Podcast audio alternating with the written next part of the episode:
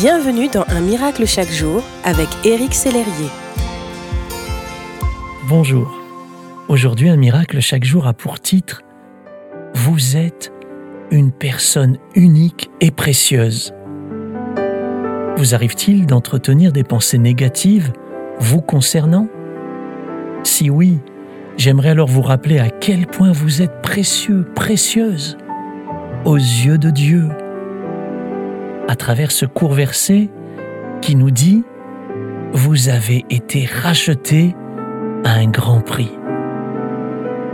Croyez-vous vraiment que Dieu aurait sacrifié son Fils unique pour une personne qui n'aurait aucune valeur? C'est tout l'inverse.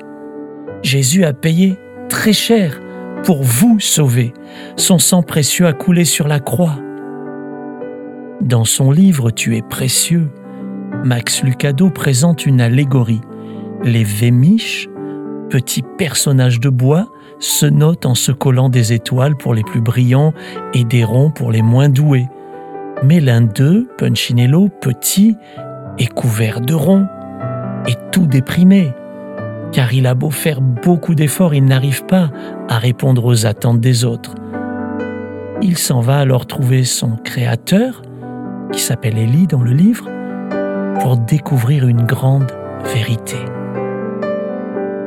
Punchinello se mit à rire. Moi, d'une grande valeur, mais en quoi? Je ne sais pas marcher vite, je ne sais pas sauter, ma peinture s'écaille. Pourquoi ai-je de la valeur à tes yeux?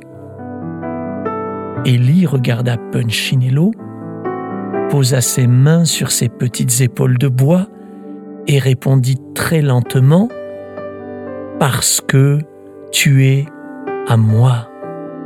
Voilà pourquoi tu as de la valeur à mes yeux.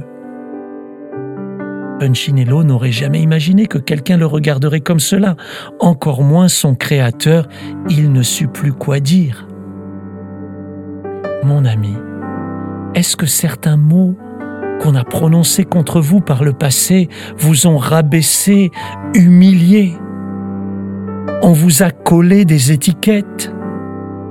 Vous êtes parfois la cible de regards moqueurs ou de paroles méprisantes. Comme l'a vécu l'une de mes lectrices. Elle m'écrivait, le plus gros problème me concernant serait de me faire confiance, de ne pas sous-estimer les capacités que le Seigneur m'a données. J'ai toujours entendu dans mon enfance les mots médiocre, passable, peut mieux faire et je lutte contre ça.